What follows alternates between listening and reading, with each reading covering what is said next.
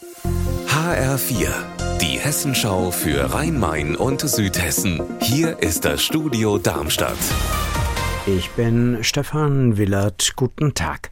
Auf dem Hessentag in Pfunkstadt hat sich heute auch die komplette Landesregierung versammelt. Das Kabinett tagte in der Pfunkstädter Büchner Villa.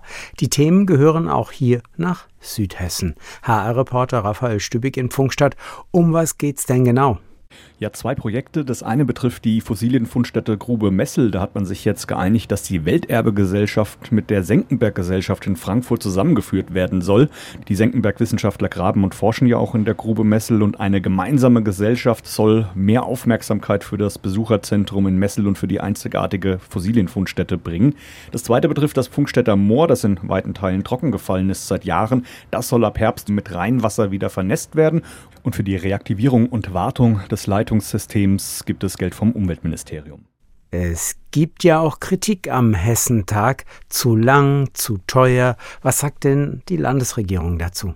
Ja, Ministerpräsident Rhein und Wirtschaftsminister Al-Wazir haben sich dazu geäußert und klargemacht, dass es den Hessentag auch künftig in dieser Größe und auch der Länge von zehn Tagen geben soll, trotz der hohen Kosten.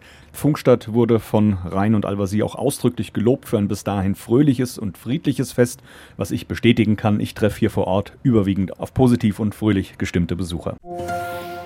An Pfingsten finden Spaziergänger in Mörfelden-Walldorf Leichenteile in Plastiksäcken.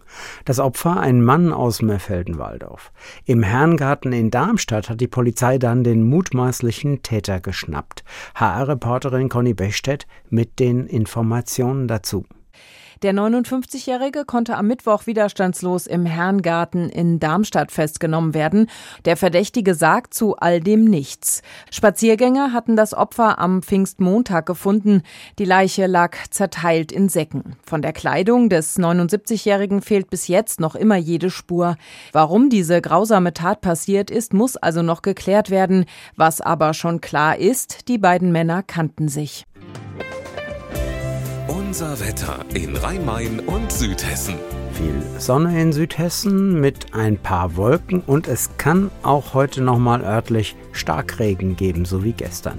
Ihr Wetter und alles, was bei Ihnen passiert, zuverlässig in der Hessenschau für Ihre Region und auf hessenschau.de.